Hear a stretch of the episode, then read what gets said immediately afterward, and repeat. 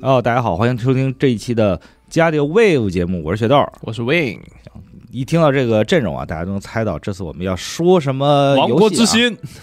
我谢谢你、啊。 说得对，说得对，对对啊，对，其实大家也能猜到了啊，因为录这这期 Wave 上线的时候，正好是这个《最终幻想七重生》呃上线前的最后一点时间。对对，我们呃，我们这应该是这个发出来的时候还有几个小时吧？对，大大家可以去深入体验到这个新新的大陆啊，嗯然后新的故事。所以，其实我们也想要在这个关键的时间节点里面跟大家分享一下我们玩过的这部作品的一些体验嘛。因对，为其实怎么说呢，我就我感觉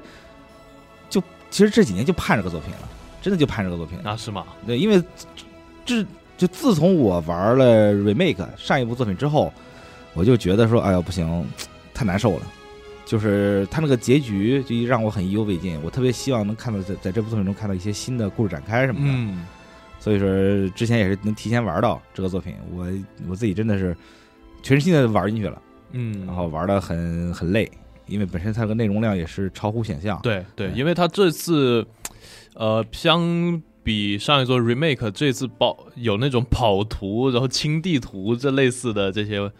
呃，游玩部分吧，对所以会整个游玩时间会拉很长。是因你为你对你通关用了多久？我一周目用了五十八小时，而且我是只是在探了一半儿，就所有内容量中的一半儿的这个情况下用了这么长时间，所以其实内容量非常恐怖啊！当然，我觉得我一个人可能就不大客观嘛，所以我这次叫了翅膀哥来，嗯因为我也是请翅膀哥，但是我们两个能我你加上我能客观到哪里去呢？就是相对来说，比起我一个人在这个地方激情输出啊，我觉得你可能能帮冷静一下，哦冷静，处于那种比较冷静的帮我帮我分析分析这个游戏中有哪些不好的点。 但对吧我我现在玩的部分还相对比较少啊，我、嗯我想想啊，呃，昨天我是到了这个预预告片里面公布过的这个朱诺地区的门口，啊我甚至是还没进去。嗯这在游戏是等于说是进入了第二张大地图吧？啊，是嗯然后我我刚刚算了一下，我玩了大概有这个七六到七个小时，六到七个小时啊，其实对。挺长了，而且你应该是没有探全，我把第一张地图舔遍了，舔遍了是吧？那舔遍打了挺快的，我觉得，是吗？对，哦，我觉得是挺快的，因为我记得就当时 S E 邀请我去东京去他们总部玩的时候，嗯我我第一张图舔遍用了大约是八个小时左右，但是大家如果从零开始的话，你进入第一张图之前，还会有一个很长哎的对序章。是，对然而这个也是预告片之前公布过的嘛，对其实对就是尼弗尔海姆的回忆，对，就是对大家很熟悉的那一段萨菲罗斯在火里面回头那个。对对对，对非常经典的对桥段，对是，然后可能你要把那段体验完了之后，再加上第一张图的所有内容，那就差十个小时以上了，差差不不。多，对，而且，呃，因为毕竟玩家要探索嘛，嗯探索要需要花一些时然间。后序章的播片会比较长，对，嗯，所以大家就可以做好心理准备，这游戏就是你跳那个成就，真正的开始，你跳这个成就的时候，很可能你都已经打了将近十个小时了。，是，但是那个才真的是真正的开始。对，嗯，但是怎么说呢？就是它确实是跟以前第一部作品的感觉不一样了。对因为第一部它是一个类似于我们常说一本道的这样的玩法，嗯，就是，你从 A 跑到 B 点，嗯，然后去看剧情，然然后后再从对 B 点到 C 点，对就很重直直的演一条出线。它有一些很小的分支，但并不很重要，这嗯是前作的感觉。嗯，但这一步，当你从从米德家出来，到了一个真正开阔的世界的时候，你可能会一下子觉得很迷茫，嗯，因为又因为那个那个地图很广，你往哪个方向走都 OK，它没有给你一个很明确的一个一个道路。嗯，呃，你可以去爬爬山啊，呃你可以去看看这个建筑啊，想嗯干什么干什么。所以当时就是玩完之后，一下子就觉得，哎呦，不一样了，真的然是后不一样了。对，它就是地图拉开之后，就跟上一座那种怎么说比较传统的播片推进式的，就完全感觉不一样。对玩起来也是完，嗯，体验不一样。但是我并不觉得说他把地图拉开放这么多大家所谓的这个问号支线在地图上是一个多么好的选择啊、啊！你觉得就这样的玩法，你不是很不，因为它这个代价很大。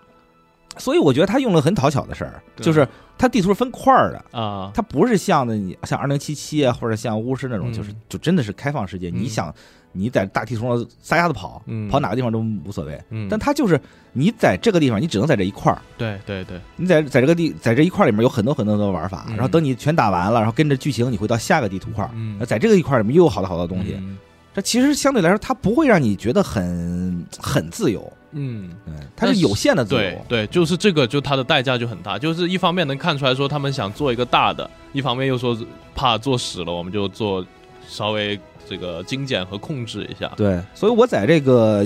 评测文章里面我写了，就是这是个很讨巧的办法。嗯一个是你本身做一个特别大的地图，这个很很考验你这个地图设计的嗯这个这个功底，嗯，而且在技术层面上它的实现也其实比较难。对，它分块儿，一个是能能让这个故事的能让这个内容更紧凑，嗯，因为你在这个在地图上有很多很多事儿可以做，嗯，然后你到下边来有很多很多事儿可以做，它不会分散你这个玩游戏的这个注意力嗯，啊。同时你，它对于这个整个游戏的故事推进也是有起到作用的嘛。但是就说回来，我要这个说，我刚刚觉得代价大的地方，嗯，一个是那个画面了，我的 妈呀！呀！呃对，真的是，那个这游戏分这个呃画面图像模式和效能模式是吧？你我记得开的是哪个？我是习惯高帧数的这个就是高帧数模式，是那个分辨率，就是跟我平常摘眼镜踢球差不多吧，只能 说。就对我觉得就挺崩溃的一对点，就是我没想到它的这个画质，就是它这个性能模式怎么能这样？ 对，然后这这个事儿就是在我在玩试验试玩版的时候我就注意到了，就是好多时候，比如那克劳德站在那个弹光下边，嗯他那个阳光打他那个脸，对那个脸就是一片白，我一开始以为是它特这别粗个糙光影有问题，就玩试玩版的时候，是我进了这个呃正式版，我才发现原来是分辨率有 问题。对吧？对，就是特糊，而且啊它有些它其实它我觉得它光影是有一定问题的，嗯但是我也我对但对，是它光影有很多问对，题。其实我也我也没法说这个是，因为我不是做技术的，嗯我不知道它到底问题出的在哪儿。但你像比如说我在游游戏中有很多矿坑那种地图，嗯，地图矿坑里面会有一些那个水晶反光，嗯那水晶反光打在人脸上，那个人整个脸就会变成那种绿油油的感对觉，对对就特别像是熬了几天夜没睡着的我对。我在季度还发了个图，对对，就对那个就对是对我对嗯那个就是我直接直接截的那个原图，它就是那样，就就太怪了，怎么会这样然后第二个就是它另外一个模式是你你用的图像模式是吗？啊？你忍得了那个帧数吗？我忍不了，我我反正我是看进去瞄了一下，我就就切因为回它来了带动态模糊，啊，然后它本身帧数又低，它又嗯模糊，又稍微有一对点点帧数不适应。但是怎么说呢？相较于我玩十二版的时候，我觉得它的性能模式帧数是相对来来说稳定的，嗯，嗯它没有像是我当时玩十二版的时候，就是一些高粒子，就是粒子比较多的那个场景中嗯对，它会有很明显的掉帧。对，这个就还感觉是 OK 的嗯，可以接受。然后我看他们说，这个大家玩到这个版本，就玩到游戏正式发售的时候，会有个首日补丁，嗯，然后说会优化性能模式下的画面啊，我也不知道是真是假，我也不知道是真假，反正我也没打。反正现在这个画面绝对是很很吓人，嗯大家、这个这个对，就且玩且珍惜。嗯对行对，就是你能感觉到，就是它开始播片儿了，啊跟没有播片儿的时候是你两个感觉游戏对，你就能感觉有三个阶段，嗯一个是它有过场动画，嗯过场动画是是三十帧，嗯强制三十帧，那过场动画做的真的太细是了。就怎么说，就让你感觉到 S E 的这个技术力还是在，在在在在这个 C C G 动画上，对，在 C G 动画上，它这个它这个技术力仍然是整个日常中非常顶尖儿的。嗯然后到了这个过场动画，它开始这个人物有这个，就能看出来他那个动作是有捕捉的，嗯就是做动作捕捉那个，嗯你先是觉得哦是还可以接受，嗯但是一旦到了那种那种小任务，或者你在大地图上移动，就所有的角色是那种就是那种调指令那种、嗯那种那种画面的情况下，你会觉得哎呀我的妈呀，太要命了！ 是，而且我我觉得它有个很大的问题，比如说你在阳光明媚的这个这个大大草原进入一个洞窟的啊时候对。对对它瞬间会变黑啊哇什么都看不见。是，然后你你再往外走的时候，也会瞬间变白。对，所以说，就这个事儿怎么这好像是一一些这个呃三 D 游戏游戏的通病，倒对不是说 S E 有的问题，很多对游戏都有，很多游戏都没有处理好，然后 S E 在这块儿也没处理对好，他们尤其处理不好。嗯然后，所以我当时我写我写评测我也纠结，嗯就是这个画面怎么写，因为画面是很多玩家的这个第一印象嘛，嗯所以我就觉得这个美术表现力跟画质这个事儿是分开的。嗯我觉得，我觉得这次因为七 R E，呃，从七 R E 到七 R B 嘛，嗯他从这个一个钢铁大都市来到一个充满了生机的一个新世界，对，就是相对接近自然的一个对世界了。有沙滩边的这种村落，然后有一些这个小村庄，然后有一些这个残垣断壁，有些遗迹，嗯就一下子它这个整个这个画面就元素变得多样化了，嗯，所以这时候你就会觉得说，哎呦，它的这个 S E 这个美术水平是在在线上的，是，尤其是说那可不嘛以前。这是因为你说按照按照流程来，你会遇来到很多很多以前你玩过的一些地方，嗯很熟悉的地方。在对以前它就是一个破贴图，嗯对，你能过的就几个场景，固定镜头的场景，从 A 到 B 到 C，这个村就完了。但这次你可以在村里面随便走，对，对，然你可以后会有一些这个相关的对话和探索的小支线吧，对等于尤其说是小支线。小支线，你就可以去全方位的去观察这个地方，哦，你你才会理解到，哦，原来这个世界是这样的，这个村子是这样的，它一下子变得丰富的特别特别多，而且其实它在里面融入了很多想法，嗯就是很多它补充了很多很多细节，让让这个东西变得更加真实。哦，那这个我就不知道了。对，但是这是往后面的，对就不剧透大家了嗯。对，反正你就你就会觉得说，对比当年那个感觉，啊这个感觉又不一样了。它就很细，嗯它是会让你觉得似曾相识，但是又很美丽。对，我觉得在这一点上是值得夸奖的。然后另外一个是它那个呃大地图探索里面布置的这些，等于说是问号点吧，啊，大家俗称问号点和那些小支线。是我玩了第一张地图，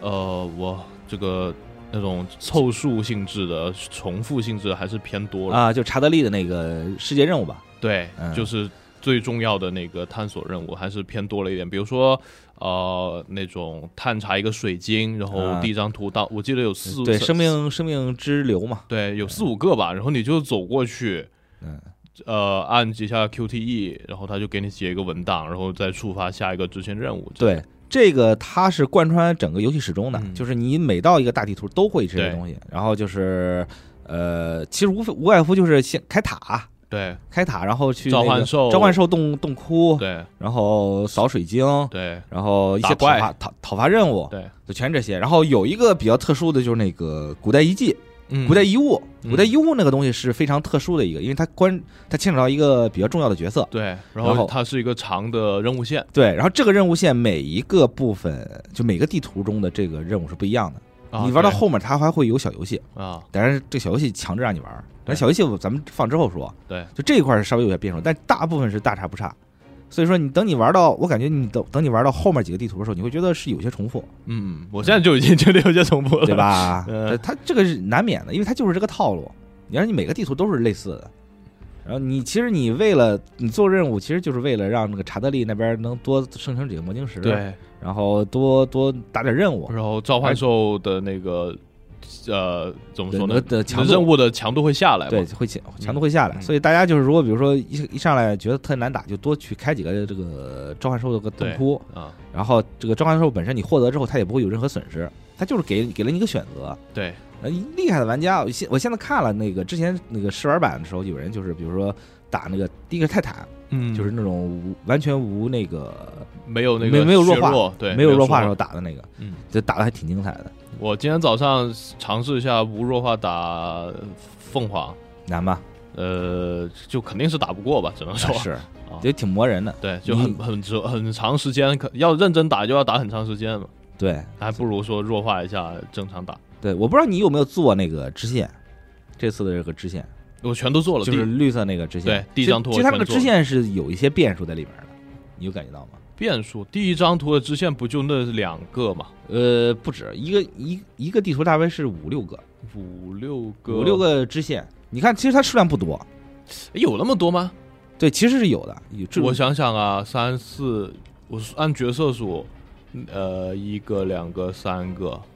嗯然后算上陆行鸟四个，嗯，没了，其实还有还有吗？对。那因我为去哪触发？呃是在对那个迷雾里面，我要走进去吗？有一些你需要自己去探，哦，因为有些，而有一些任务是你要后期，嗯，比如，你打了几张之后，然后再兜它回会来，提示你哪个地方出现了新的这个任务，然后你再回头你才能做。嗯。嗯其实它这个任务其实做的还挺新颖的。你像之前大家十二版应该都玩的那个，呃，陆行鸟那个它那个村农庄里边那个那个支线，嗯啊，采花什么的，对，它其实它会有一些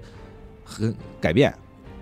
对，这个你你选择花的不同，这个人物的这个对话是有改变的。啊，是是对，这它个我是知道，而且采花它是一个比较特殊的玩法嘛，啊，对？吧？因为其实其他地方你也遇遇遇不到。嗯然后等你到了后面几个地方的时候，它也是会有一些很特殊的玩法。你像我得我也说了，就比如有一个有一个支线任务，是你到了那个贡家家，嗯呃后后期的一个地图，那个地图里面有个老奶奶说：“哎，我没有我的鸡跑了，你去找鸡。”嗯你要去引那个鸡过来，嗯你要扔一个罐子，那个鸡会找个罐子，然后你然后你就要把那个绳往回拽，啊，然后就吸引它过来跑。那那个鸡有时候会给你斗心眼儿，嗯就比如我我我不动，然后突然冲刺，啊，再碰那个罐子，你的任务就失败了。不是所以还有那个蘑古力嘛，也对是这个追逐和捕捉的类似的小游戏玩法。，对，但莫古力其实，哎呀，到后面也没什么意思。对，这代蘑古力怎么这么丑啊？这它就是挺丑的。这代莫古力有好几种，它但都 是凯那特个，西嘛，凯特西那个也是莫古力啊。凯特西他做的那个大的那个机械，那个也啊对是莫古力就是我们在地图上能看到那个蘑古力长得也太像考拉了，啊。对，他每一的他每一座的这个莫古力都是不一样的。是吧？以前不就是那个标准蘑古力吗？哎，没有一呃，你仔细看，每一座莫古力都不一样，哦，都差挺多的。其实是吧他就是要做出这个变化来嘛。呃这代蘑古力也太写实 了。对，这代莫古力吧，哎呦，就是一个纯粹。 就是就怎么说呢？就是就是给你贴加了一个玩法的一个商店，嗯对你必须要先去抓那个小蘑菇粒什么的。嗯一开始你也玩了，都是捉迷藏，到后面也是捉迷藏，啊，当然就是大家就更精明了。比如说它那个有些蘑菇粒会打配合啊，对然后地上会有那种出旋风的机关，你可以把它引到机关里面去抓它。啊啊，啊对，到后面会有这些变数，但大体上大差不差，这就是一个玩小玩法的一小一环嘛。嗯所以其实我觉得就是《最终幻想》这一个作品，它能让你玩的东西很多，内容其实挺内容量挺充足的，嗯，当然它是还是显得略重复。是挺重复的。是，所以你就看你能不能忍受了嘛。对啊，然后嗯，我现在也跑了这个开头的主线嘛，嗯，这个开头主线，因为我是知道玩过以前原作的，对不，我玩过核心危机那些，就知啊道它是整个剧情是什么情况，嗯，所以我会说体验会没有那么的诡异，啊，对，对。但如果大家并不清楚这具体的故事是什么情况的话，会感觉这个第一段吧，就开头那些剧情是，特别啊，对，怪，就，就是怎么说呢？虽然不想给大家剧透，当然嗯就是这个试玩版大家都玩了，我们就默认大家都玩试玩版。 那也那也不能这样默认吧。那呃就就是 说，就它有是他这些角色的表现啊、台词啊、对话呀，会显得非常的神秘。对，它是很最终幻想这种对话，嗯我只能说这样。就是我在评测文章写了，村味儿浓嘛，挺浓的，嗯，就大家老是就瞒着你什么。嗯就这话说不干净，我觉得这是就是 S E 游戏的一个问题。是就我长期不会喜出欢现这种，我不喜欢这种说法。以前我可能觉得是 OK，的但我觉得现在这种不敞亮说话这种事儿太难受了，尤其在《动画七》里面仍然也有对大的就是大部分的时候。你是能能理解的啊，很很多人都很好说话，但是到了关键时候，所有人都在瞒你，是就是不知道是为什么这样，可能是有什么事儿要瞒着吧。嗯嗯，那怎么说呢？剧情咱具体不讨论了，还是那句话，因为你也没玩到后面。对，呃，现在玩到后面就玩穿的也就也就我们几个。嗯嗯，就是怎么说呢？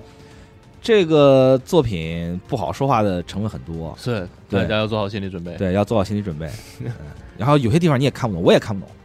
是吧？对，也看不懂，因为它不好说话，本身不好说话，然后再加上它它这这一部其实挺有野心的，因为它要为第三部做铺垫嘛，所以它其实解了解答了很多前面的问题，那当然它得在后面就留下一些你得值得你期待的东西。啊对，就像他上一部的结局一样，对，上一部结局是特别炸那种，对就这种，我靠，怎么会这样？难道让你让你会引起期待？然后，但是这这部我仔细对比了一下，发现我玩这一部之后，不是那种上一部那种兴奋感，嗯就是我玩这一步之后，我就感觉到哦，我心里有个预期了。我觉得我下面后面的故事我应该会怎么样发展？嗯我想看这些故事后面是不是真的如我所料那样。嗯，上一步是完全我想象不到下一步会怎么做，那是对是这种期待是不一样的，而且它也不会给你那种你第一次玩到第初代那种经验感，因为第一次玩那个那个时候就是从中上期大头娃娃变成这种画面表现的时候，你是会感到震撼的。啊，但是在经过了上一步的洗礼，包括间奏出来之后，你就会有一个预期，心理预期就知道、哦，这个作品它表现力就应该是这样的，嗯，所以它不会给你那种很很惊艳的感觉。嗯这个是我玩这个游戏最大的一个感受。是而且那天我跟我跟一个几个几个网友嗯在讨论这个问题，就是你现在在看《最终幻想七》的故事，你会不会觉得尬？呃，我想想啊，其实它整个就节奏是你玩了吗？我没玩节奏没玩没，那个，你算一下它整个，我们就说《最终幻想七》的这个主线剧情啊，嗯，它其实是在用一个叙事轨迹来，来来来，在中间放一个大的转折嘛，然后是再来塑造这些角色和人物的形象。对，然后后来随着这个它这个系列就七的衍生作品越来越多之后，它补补完了这个所有的叙事的轨迹和谜题之后，会成为了现在我们看到的样子。对，但是如果你单看九七年那个第一版的话，可能会稍微有点，也是很唐突吧，有一些地方。是。这怎么说呢？就是我在讨论之后，我发现一个事儿，就是画面的进步，它可能会影响到这个作品的故事的表现。就怎么说呢？就是咱当年看的都大头娃娃，嗯，对吧？所以它没有那么真实。那就演出它的演叙出，事效对果它的叙事效果，其实夸张是你是能接受的。对对，它比如说那个像尤菲那种，就是嗯我还是要对对点名说尤菲，因为尤菲是个特别典型的日系动画里面的角色，啊，他过得就特别夸张，特别二次元，哎，日那种忍者跑，嗯然后那种很夸张的语言、表情，还有对那个声调什么的。对，原作里面本身也是个特别皮的角色，嗯，他虽然不强制入队嘛，但他我记得原作里面他会偷你魔晶石，对对就对，气死你，然后最后当然会还你了。但就这个就这种很夸张的角色，但是你放在现在这个画面来来看，因为整个人都变真实了，所有的画面都变真实了，然后。这个时候，你再用一种夸张的方法去演绎的话，你会觉得它又没那么真实，它会有一种很微妙的，我觉得是恐怖谷理论，嗯，就是它它不大像是正常人能表现出那样，对但它又是有一个外正常人的外表，所以就会让你觉得是可能会有些时候看的会有些尬眼。我觉得这可能是 S E 故事性跟这个时代有些脱钩的一个关一个节点，其实是野村的风格吧，野村的风格，啊对，我觉得是野村其他 S E 其他游戏倒没有那么严重的这些情况。当然也不是野村野岛吧，因为剧本是野岛写的，但野岛这个人他但是你说《王国之心》也是，也一样也一样嘛嗯但王之音还好，他没还没有那么真实。你看 F 七，他对角色的这个表现力，其实他已经刻画到一个很嗯很高的层层次了。你像包括预告片上出现的文森特、啊，席德嗯，这一部，基本上等于呃主线核心角色都就都集结了嘛。啊，对就啊你，能感觉到，你说过了这么多年后，这个角色他本身的魅力又又更更深一层了。嗯，是，而且甚至是个在一些这个关键故事上，他其实是加了很多笔墨去描绘这个角色本身的性格。嗯，然后以前可能一笔带过的，或者是就确实不是很合理的东西，他也是有有做了修改。对，它会让你觉得这个角色比起以前是更有感染力，而且更真实。以前文森特就是一个很神秘的那种打手角色嘛，对后但其后实嗯来是两个游戏，一个半游戏吧，把它补充成了现在的形象。对，所以这一部当你看到文森特的时候，你也会，你你会觉得他仍然是个很神秘的角色，嗯但是他比起之前他能表现出的魅力对，又更进一层。我觉得对这点也是，而且西德更是这样。对，西德在原本就一开始登场的时候，他就是开飞机的嘛。嗯对，但其实在这一部里面，他跟跟克劳德之间有更有更多的对话，嗯跟整个主角团有了更多的这个交心的地方，所以对他就变得哦，就会让你觉得很丰满嗯，比起原作一开始那种感觉就是更可信。而且这一部它其实原本上上一部可能它可能是做了一个整体的铺垫，对吧？从就是告诉大家哎 F 七是个怎么回事儿，嗯然后这个故事的展开，然后做了一下世界观，嗯，什么神罗啊、生命之流啊、嗯魔晃这些东西都讲了讲。但这一部就开始深入角色了。嗯，在这部过程中，你能看到他有专门为每个角色准备的一个故事线。对对，这一章里面会去讲他的故事。对对对，对，然后他这个故事里面，他是完整的，就其实不会把整个角色的这个人生全描绘出来，但是他会截取几个很关键的地方，嗯然后你就让你会觉得哦很感动，嗯，或者是说哎呦原来这个角色还有另外一面。我觉得这一部我很喜欢巴雷特，啊我以前觉得巴雷特就是一个就是莽夫就个莽，特别莽。这一部一开始表现也很莽，对，但是在这一部里面，他深入的去描绘了一些巴雷特以前的故事，嗯然后根据他的他的老朋友什么的，然后就讲了巴雷特为什么会变成现在这个样子。所以我这一下子让我觉得，哦，这个角色挺可爱的。我所以现我在最喜欢的是十三，十三是吗？对对，十三也是。十 三，十三这次我觉得也是不剧透，大家玩之后就发现，哦，原来十三是是这样的角色，对他跟那个。R E 的时候，那个十三是不一样的。对十三 R E 的时候，它就是一个，你可能会把它当做一个实验题。哦对，它可能有一个很神秘，嗯因为你也不知道它的背景。然后但不是很通人性那种感觉，这一次的时候，你跟他一块儿旅行，然后你就，他也他也很搞笑，比如他对骑鸟那个动 作，对然后他攀岩那个动作，对对对，然后还有那个预告片出来的时候，他穿那个人类，对，衣服但是巡逻士兵那个服装的时候，你对会觉得他哦，他有这一面，嗯然后这让你觉得就每个角色比起前作来说就更更有魅力了，嗯嗯，而且包括咱们几个两大女主，对吧？爱爱丽丝跟蒂法也是在这部里面有非常深的刻画，对因为大家毕竟看玩 F 七都是觉得啊、看故事来的嘛，嗯对吧？对看故事，然后有党争，嗯对吧？党争这个东西在所难免的，是但是这一部里面它新加了那个好感度系统嘛，对其实我觉得是一种折中体验，原版就有，但是这一部里面它的好感度就是等于明化了，它会告诉你，你比你比如说你这部选择选选择完了之后，它会提提示你哦，好感度有有产生变化或者怎么着，而且呃小剧透一下，你二周目的时候，你再去走这个原本的选项，它这个选项是有提示的，嗯它选项会有星儿，嗯比如你选的这个，它好感度加的多，它就是三颗星，嗯然后不加它就没有星或者是嗯一颗星，嗯就是这样。嗯变成这样的感觉。而且你在通关之后，你可以看你哪个角色好感度你是选有选择了，嗯然后哪个就没有选择，嗯你都可以去，比如在二周目的时候，你再重新去去去优化嗯。就我现在已去经进了这个刷好感度的阶段了，是吧？因为它那个技能树里面有一些技能会影响到在战斗中的使用频率，会影响到你角色之间的好感度。对这点我还挺疑惑的，因为我之前采访制作人的时候，他嗯说他不希望就是角色好感度跟战斗绑定，嗯，因为就感觉说绑定之后，可能就是角色就会你就会有意识地去用某个角对色，对就老用它，老用它，因为在这个过程中，因为刚才说了，它有很多单人的战斗，对，所以它其实要求你对每个角色都必须要有这个嗯真就是认知嘛，因为在它的剧情中只有只能操控他自己，对所以你得得得每个角色都得用，你对才知道。呃然后它这代也强调你灵活搭配队伍，不同应应对不同场景嘛。对，因为这一次呃，施施工十三跟这个凯特西还有尤菲嗯是正式加入队伍了。啊这每个角色他都有一个，就怎么说，他的维度更多了。啊，你像之前我说巴雷特，他是个偏肉盾型的角色，嗯然后你会发现冲出三也是，但是他是一个偏防反的角色。，对对，他打反击，他打反击打吸血的，打他这个哎吸血的。对对他跟而且巴雷特是个远程，他是个近程对近战，然后就等于在这个维度上他又出现了变化。尤菲是一个特别强的角色，他可以切属性，他的普攻可以近可远，可以切属性，特别好用。嗯而凯特西呢是一个像原作一样，也是一个看脸，啊原作凯特西就是头摇嘛呃头子嘛，嗯呃摇嘛摇摇什么技能什么技能，这个也是，但也很好玩儿。所以说就是一下子整个整个你的战斗的维度广了之后，它就变得很有意思了。嗯你看我之前也说，呃，它原本的战斗我觉得很满足，就上一代是吧？上一代对我很满足。当然有很多朋友就他不习惯这种战斗，嗯我觉得很正常，对，因为它确实不像想象中那样。是我觉得你开始玩的时候是不是也觉得它特像一个 ATT 我倒没有这种感觉，因为我是习惯点开那个啊？你是玩那种 classic 那种模式呃吗？不是不是，我是用那个动作模式，但动我会习惯点开那个想菜单来想和出招。啊、嗯是我一开始也是这样，但后来就就会用快捷键之后，嗯就不用点开菜单，就是满脑子就直接直接想好了，啊但就是一套出去我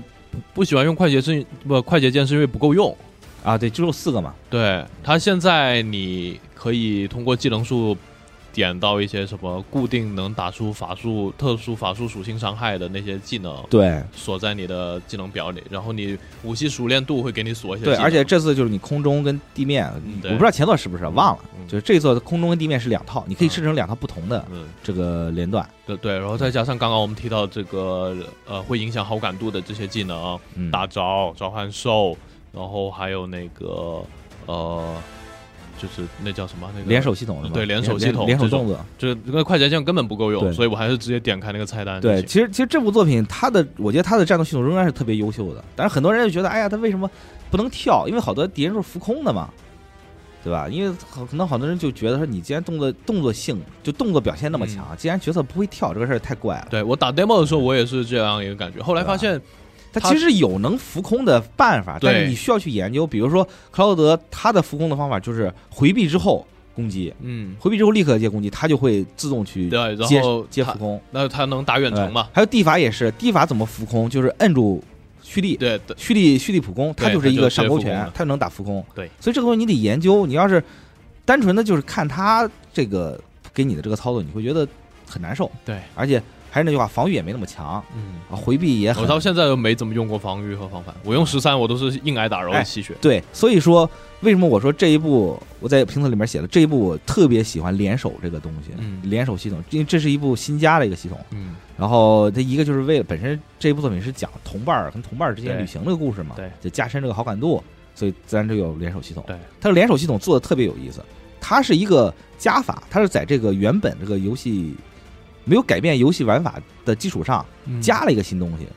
就是你比如说。它这个联手系统分两个部分，一个是联手动作，嗯还有叫联手能力。对，一联手个是要耗资源的，一个是随时用的。，对，联手动作是你按住防御的时候，它会，然后按住防御加四个按钮，它可以触发一个攻攻，就是类类进攻嘛。嗯然后它这个可能会有防御，嗯，防御之后射击，它有你看我经常用的就是防御之后，它会进入一个招架状态，对打了之后瞬间防御，然后再你的对手就是你你的那个连携人，啊他会给你补充攻击，啊还有，就是两个人蓄力，蓄力攻击，对，这个这个就是这个联手动作其实是一个比较上级的一个技能，就是因为它要它要看你的使用时机嗯去用，因为它也不消耗 ATP 嘛，所以说它更倾向于这种你会你你你你非常熟悉这个战斗的时候，你可能会用它去打出一些花样来。对，联手动作是你消耗 ATP，它会攒那个联手值，然后那个联手值满到一定程度的时候，你你跟你这个伙伴之间就可以发动一个合体技。对，这个合体技不但能有的能造成伤害，有的可以造成一些就是制造加一些属性加属性， buff，对，而且非常强烈。比如说 ATB 变三段，嗯还有那个你的这个极限值上升一。对我曾经我曾经试过，就是你极限值上升一之后，你的这个 limit 技，它的威力确实有很明显的提升。而且你像这个，估计那个二级、三级都需要靠这个技能去你去把它撑起来，所以它其实在本中是个特别重要的东西。对我我这个早期一些战斗，就是因为我我的战斗并没有在认真打，我要刷很多东西，刷武器熟练度，刷好感度什么啊，的，是，所以经常打着打着把自己打到这个比较边位的状态嘛，嗯，然后靠这些连携技倒是可以可以比较顺利的反击。对，因为因为这个联手技它是不同于 ATB 的，对 ATB 你是需要攻击敌人，然后需要时间去恢复，但是你这个联手技你可以攒，嗯攒住之后，比如说敌人上天转阶段了，嗯他可能上天会有一些垃圾时间，嗯你这时候攻击不到敌人，然后你比如说你的这个远程角色在 CD 或者也没有什么 ATB，嗯，就是攒的比较慢的情况下，你这时候就可以用联手技去打他。对对，你可以在这个地方给自己加 buff 什么的，或者比如说你发现敌人倒地了，用联手技去延长他那个力竭的时间。对对，然后再去打出更高的伤害。这次有个奖杯是三百百分之三百的伤害，其实就需要这个技能。三百我记得上一座也有吧？对，也有这一步，这一步你用这你用这个技能就是能更好的打出来，加那个地法的那个，还有凯特西那些加这个倍率的嗯对这些对技对能，对对，就特别好，特别好达成。所以其实实际上来说，它让战斗变得丰富了，也更好玩了。而且我觉得它应该在它在那个 hard 系难度中会有更好的表现。是吗？嗯，我觉得是。反正我感觉是说，这个战斗你的你需要考虑的资源变多了，对，然后你的这个打法也随之变丰富了，嗯然后再加上这角色比上一座多了嘛，嗯，就可以让你有这个更多的自由搭配的空间。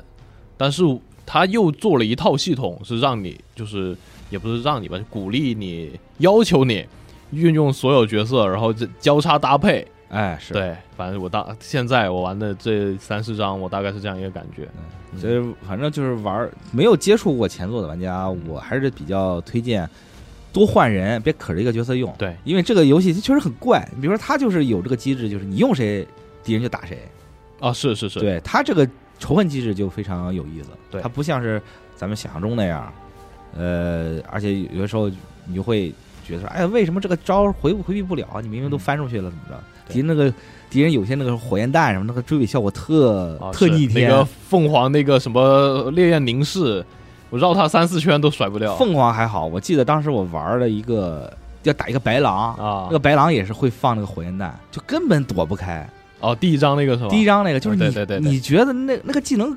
就是你我死了好几次之后，我才发现那个技能可能就不是躲 的，就硬硬硬吃，就是就是你可能你需要用洞察去看他弱点，在他放了技能哦是之前是给他打倒或者打成 hit 的状态，对，打成 hit 的状态，他就他就会有硬直嘛。对，洞察还是还是那么重要。对，而且甚至有一些任务是需要你洞察多少敌人。对，所以说大家一定要玩的时候一定要注意这个技能。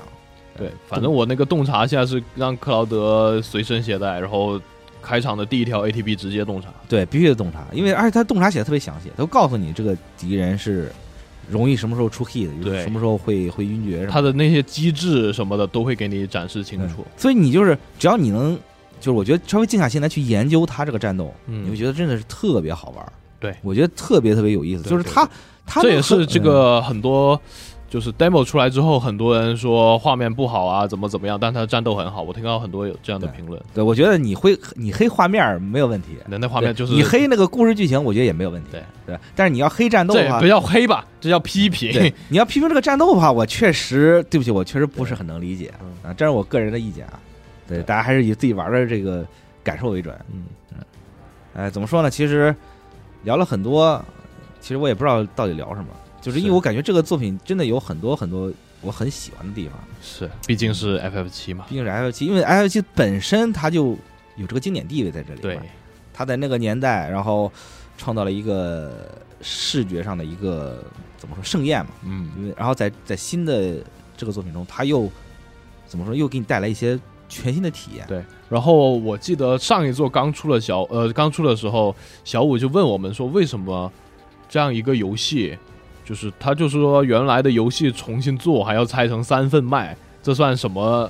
啊？什么什么骗钱行为？新的商法，对，但本质上其实我和豆哥当时就跟他说，这本质上并不是一个游戏，嗯，对，它是你可以把它理解为续作，甚至对。野村说这个作品是，你可以把它看成是七加 Plus 阿尔法，对对，他那是别加，听他这放狗屁他，就这么说嘛，对，他说着你听着，对，对，反正大家可以理解为续作嗯，它并不是说重置版，对对就是怎么说呢？我我玩我对《中小七》是这么一个感觉，因为嗯我觉得它足够经典，嗯，所以我期待的就是说，它重置不单单是重置，它能给我带来一些什么新的东西。对，其实我觉得这点是特别重要的。那这这一这一座就开幕雷击，就是扔给你一个新的东西，对，嗯所以大家体验吧。然后这个这个开幕雷击吧，确实是我没有想到。我也没想到。对啊，所以我当时玩的时候也我也被震撼到，当时时我呃一代通了之后，我都我跟豆哥有很多猜测，但我没想到是这样的。对我也没想到是这样，它对就就确实是很好，它搞事儿，对，而且它搞得挺挺我挺满意，我希望这样。嗯如果他真的说你要是真的完全重置一个老版的 F 七，对没问题，但我觉得就没有什么意思。你我玩儿也会肯定会玩儿，嗯但是它好玩儿，它能多好玩儿呢？可能也就战斗好玩儿，它可能让我在几十个小时的游戏体验结束之后，就觉得哦还是那样。就是那种电影高清版的感觉，对啊吧？对，我觉得那我觉得可能就有点可惜了。嗯嗯但是这这一座告诉我们，他不是这样打算的。对对，而且我觉得在玩完之后，我确实更期待四年之后他又会有什么样的表现，他说了是四年嘛，就猜嘛。啊我估摸着也该四年了那《王国之心四》也在做呢，啊，是啊，别耽误了。哎，没事儿。野村，你看现在野村根本也不露面儿什么的，我我看了他最新的照嗯片，我今啊，天说挺憔悴的。对对，我今天可在能微生博病了上或者看那什么个呃有网友发的，对他对自己的颜值一直都是高高标准要求嘛，对，所以也也是挺辛苦的吧。是嗯，而且其实怎么说呢，这次真的是提前一周就放出了这个 GS 评分儿，啊，对吧？就是对，呃，对 SE 来说，本身他对这个作品也是有足够自自信的。嗯， L 七是所有自动幻想历史上卖的最多的作 品，那废话嘛，对，所以说他们其实也是卯足了全力去做这个事儿。 嗯，他们也没有敢像自动幻想十六那样，就是改，往往新了整，没有。对，对他们还是有些坚那持。那那个完全新作和这个有有原原作基础毕竟不一样嘛，处对理方式，所以其实我在玩的时候，我有时候会想，就是现在的就是没有经历过那个 PS 一时代这种我新玩家，我啊，就是说你看到某些剧情，你会不会觉得很难受，对吧？会不会觉得说，哎呦，好好土啊？我说，哎呦，为什么这个地方这么设计？啊我觉得它是有时代意义在里面的，是，但是它在改，比如说一开始那个有很多小游戏，嗯我知道原版有一个那个人工呼吸的小游戏，人工呼吸对，不知道吧？记不住了吧？原版有个人工呼吸的小游戏，给尤菲做人工呼吸，啊在这一步就没有了。啊，这是这不太好吧？对，就是你，因为因为你现在你你想你放到现在在做这种东西，你就会觉得，哎呦嗯，是不是不大合适啊？对，对吧？还有一些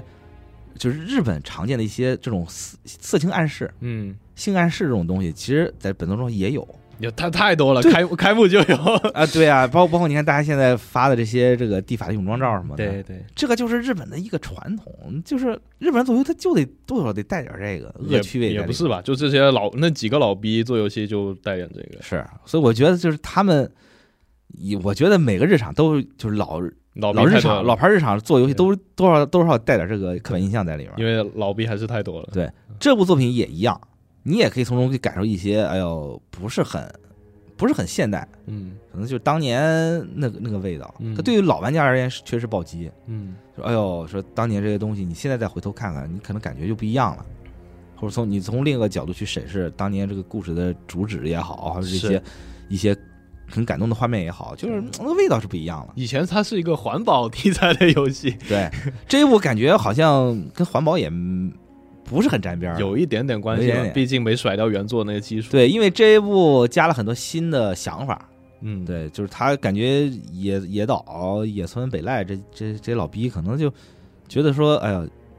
就是把自己人生的一些东西都就都都堆在里面呗，对对吧？最后一步了嘛，估计对是因为做完了，估摸着就退休了。啊是没嗯他下一步再做完，他们都多老了都。是啊，所以说就能怎么办呢？就这么办呗。嗯所以说，我觉得这个作品，如果你是一个喜欢 JRPG 的玩家，嗯，应该会很喜欢。对，而且它主要是内容很充足，对，而且大概也没说那个小游戏，嗯小游戏本身 F 七就很多，这一部作品也很多，而且我觉得做都做的很有意思，嗯，而且它也挺耐玩的。啊，有有个别极个别的小游戏，我是觉得不是很舒服，那太多了。有极个别，但是大致上玩起来是很开心，而且你就就玩嘛，嗯，对吧？你打发时间，换换口味什么的。你你在这个几十个，我觉得你要完美通关的话，八十个小时以上，我我我粗算啊，八十小时我以感上觉应该不止。不止，咱就算八个小时吧。对八小时里面你可以去做这个做那个，去你就就玩累了，我去骑个平衡车，对吧？打打牌，对吧？然后然后赛个鸟什么的，嗯就都 OK，都挺好的。我觉得这才是最终幻想应该应该给你这些东西，它不仅仅是一个也指桑骂槐呢。啊， 是我我确实有点指桑骂槐的这个嗯感觉啊，就是它不仅仅是故事，嗯，它有一个很呃很很王道的主线故事，它有很精美的画面，不只是这样。我是觉得现在的中款就应该做到那种量大管饱，我想我想在里面去做点什么都可以做，对，呃，去去体会点不一样的东西。呃，我觉得这部做《最终幻想》是做到了，对而且我我觉得很满足， 我要我现在目前体验也是挺好的。嗯，是吧？嗯，这所以呃，我现在在这个故事还没有展开的情况下，体验都挺好的。那展开之后，要是他没有这个比较严重的失误，我感觉我的眼光也会挺满意嗯的。，我反正我认为故事是没有失误的，当然这个故事这个东西太主观了，嗯，有些人觉得，有些人玩这一部作品中肯定是抱着期待去来的，对去去玩的，对吧？因为你上一部结上一部的结尾是这样，那我这一部肯定会有一些期待，嗯希望看到一些什么画面，希望看到一些什么剧情。我也不敢保证说每一个故事真的能符合大家的能预符合期的，对。所以这个东西就比较主观嘛，嗯，所以就大家这个自行斟酌。对，当然我更我我现在的更更多想法还是说，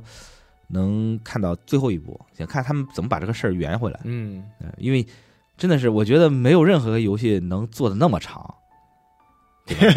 也也难说。呃，它就是一个故事给你讲那么长，嗯它它跟那个 T L O U 还不一样，对吧？最后生还者，它是每一步是一个故事，你对出了对好几代，它是这个是一个连续故事，这是个连续故事。对你不玩前作，你真的不能理解他在讲什么，嗯甚至说你不看叫那个《再临之子》，对对你对，不玩原版，有好多东西你也确实是理解不到，是还有那个核心危机什么的，对对，因为有很多东西你需要靠前面去补充，所以它对于现在玩家而言，等那么久，对吧？我有个期待，然后结果发现这个期待不能满足我，或者怎么着，我觉得嗯势必会会产生一些矛盾或分歧，嗯也正常。嗯。但无论如何，也希望大家体验体验吧。大家听到这期节目的时候，反正预购的朋友应该也预载好了，是对，游戏也不小，一百多 G。嗯对一百多个 G，我为了下它，狠狠的删了 FF 十六。嗯，删的好，支持。而且这是两张盘的作品，对。而且我还特别担心，你像这部作品是讲的原作的 Disc 一，讲的原作 Disc 一的结束，嗯，原本是三张盘，你后面两张盘合了一张盘，那后面这个故事是不是会有会有新的调整，嗯，或者会有大的改动？因为因为其实这一部你能看出来，它其实对原作一些一些小的，也我觉得是算小的地方嘛，它其实做出了一些调整。对的，它在对顺序上稍微有一些变化。对，它其实就就很明显的告诉你后面还有更多的事儿要解，对，而且留下了新的谜嗯题，希望大家去在下一步里面去更好的去享受。嗯所以怎么说呢？再等四年，我觉得我是挺乐意的。对我我之前还说呢，说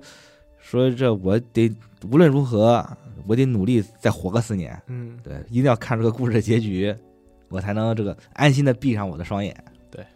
然后那就先到这吧，毕竟 Wave 我们也不能说太多。对，就啊希望大家呃能在这个玩的游戏过程中尽量减少外界的干扰，对去好好体验体验这个当年的经典的作品。嗯而且我觉得放到可能再回首二十年，再回首就是看这个重制版的时候，你也会觉得它还是挺经典的。好，行吧，就这么多吧。嗯，嗯，感谢大家的收听，对呃下期我 v 们 i 再见呗。我们在这个叫什么那个地方叫什么来着？哪一个？家母，再见，行，再见吧，拜拜。拜拜。